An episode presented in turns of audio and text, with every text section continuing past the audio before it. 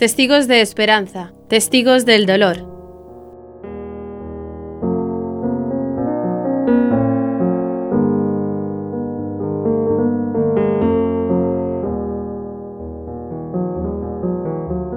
Me llamo Santiago Julián, soy diácono permanente de la Diócesis de Valencia desde hace casi cinco años y bueno, esto quiere ser un testimonio de mi vida en cuanto al sufrimiento de la pérdida de nuestra hija pequeña, María, que tenía casi tres años cuando falleció.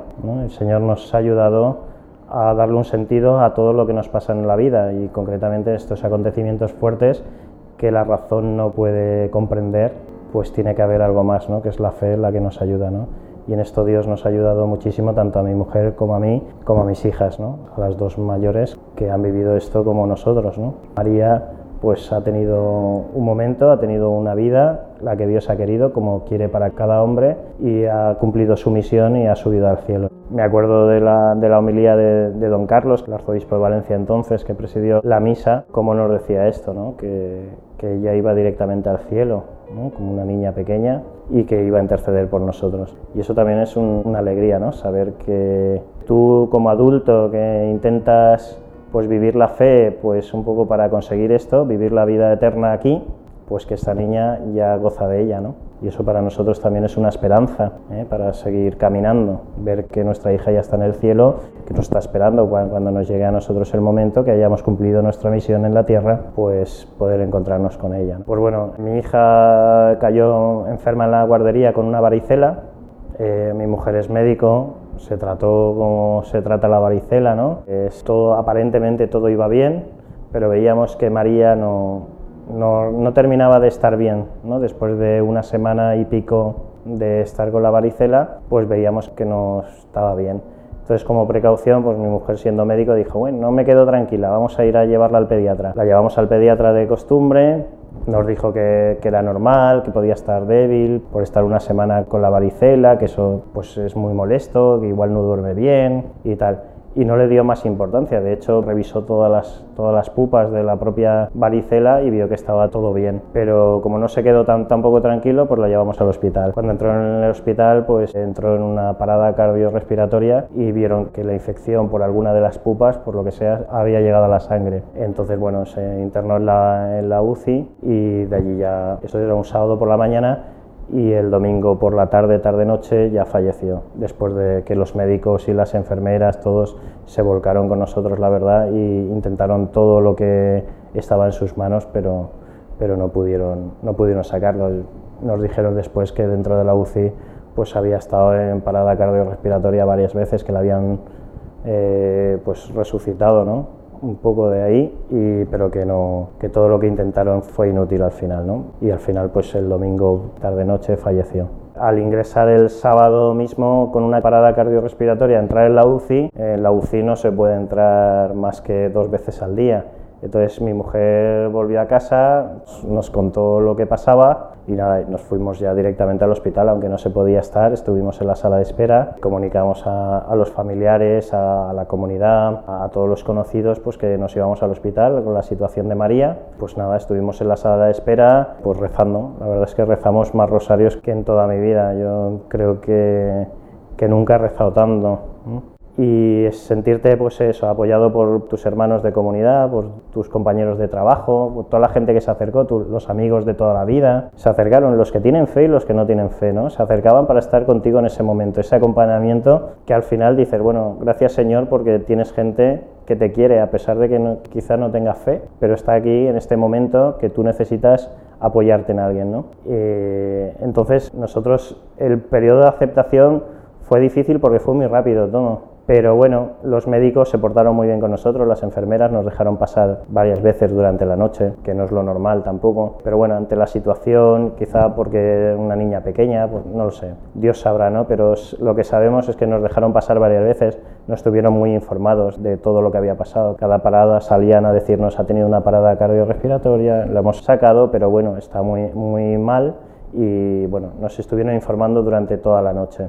Yo creo que, bueno, todo ese sábado, nosotros llegamos sábado por la tarde, serían las 6 de la tarde, base allí, y estuvimos hasta que falleció allí rezando continuamente. siempre había gente que terminaba un rosario y empezaba otro, y otro, y otro. Y siempre estuvimos muy acompañados, ¿no? Desde la fe, por gente que convive contigo, ¿no? Que vive esta fe contigo en comunidad. Te das dando cuenta de que, de que es muy complicado, ¿no? Que el Señor la está, la está reclamando para sí. Y al final, aunque es doloroso, porque es muy doloroso como padres, mm, ver a una niña de, tres años que ya pues no está inconsciente, no, que no te conoce, que no, no está despierta, ¿no? Realmente, entonces, pues te llegan las dudas, ¿no? De decir, bueno, y si lo hubiera dicho antes, si lo hubiera dicho más, si le hubiera dado más besos, si cuando se fue al hospital con tu mujer le hubieras dicho y tal. Te entran todas esas, todas esas dudas, pero ves a la gente que está ahí rezando contigo y te das cuenta de que Dios sabe más que tú y sabe la historia de cada uno, cómo es y cómo tiene que ser, y la conoce desde el principio. Con lo cual te vas dando cuenta de que, bueno, vas, vas aceptando que, que el Señor la quiere para sí y que ya habrá cumplido una misión, que en ese momento no sabíamos cuál era. Ese momento humanamente dices, bueno Señor, ¿y por qué una niña de tres años? Y no yo mismo, ¿no? que, que ya he vivido una vida más o menos, ¿no? pero te das cuenta que el Señor te va hablando, ¿no? Con los hermanos, con la oración, y te das cuenta de que es un regalo al final. Parece que es difícil llegar a esa conclusión, ¿no? ¿Eh? Tienes que pasar un cierto tiempo y ver a mucha gente y muchos comentarios y muchas gente que, que está rezando contigo y por ti para darte cuenta de que esto es así, ¿no? Por supuesto, eh, hay un antes y un después cuando te pasa un acontecimiento así y te das cuenta de que Dios está detrás de eso, desde luego es un, un cambio radical, ¿no? O sea, poder entender que un sufrimiento tan, tan fuerte como la pérdida de una hija puede ser la voluntad de Dios. Yo me acuerdo muy poco de la misa me acuerdo de muchas cosas, pero muy poco de lo que dije allí en la misa, porque se supone que el padrino de, de la niña, Javier, que es el, el, responsable de la comunidad, que tenía que salir a decir unas palabras en nombre de la familia y tal, en la comunión se acercó y me dijo, yo creo que tienes que ser tú el que digas algo, yo no estoy, no estoy preparado para decir nada. Entonces salí allí y lo primero que vino a la mente fue este salmo, ¿no? Bendecirá al Señor en todo momento y para mí esto es un sello del Espíritu Santo, un sello de Dios en mi vida que me dijo en ese momento, esto está bien hecho, o sea, Santi, esto está bien hecho. Tu hija ha tenido su vida y habrá salvado a quien tenga que salvar y su muerte salvará a alguien. No sabemos a quién, pero a alguien, porque a veces nosotros podemos sembrar, ¿no? Pero humanamente queremos ver los frutos y a veces no estamos destinados a ver los frutos. Pero bueno, también he visto frutos, ¿eh? Ya. O sea, que el Señor también nos ha concedido, tanto a mi mujer y a mí, como ver, frutos de, de esta muerte, ¿no? De este porqué. ¿no? Porque yo tengo hermanos alejados de la fe, que esto nos ha unido. Y verlos ahí en el hospital rezando con nosotros cuando la oración la tenían más que olvidada. O ver gente de nuestros amigos que son poco creyentes o poco practicantes más que creyentes y ver que estaban allí rezando contigo y acompañándote y tal, dices, bueno, Señor, pues igual has hablado con la muerte de mi hija sirve para que alguien se salve, ¿no? Yo también lo decía, ver mi iglesia, que no la he visto nunca tan llena de gente, gente que no conozco de nada, que estaban allí, pues bueno, igual es un, un signo, o sea, igual ha valido la pena esto, o, el Señor se ha valido de esto para que gente crea, ¿no? Pues bendito sea Dios, ¿no? Entonces yo me acuerdo de que, empecé esto diciendo esto, ¿no? Bendeciré al Señor en todo momento, porque es verdad, porque el Señor sabe, sabe más que nosotros, ¿no? Él, lleva la historia. Tenía una certeza en el corazón y mi mujer también, que esto nos, hace estar en comunión, ¿no? Que es que, María había tenido su vida y que el Señor se la llevaba por algo y que estaba en el cielo intercediendo por nosotros.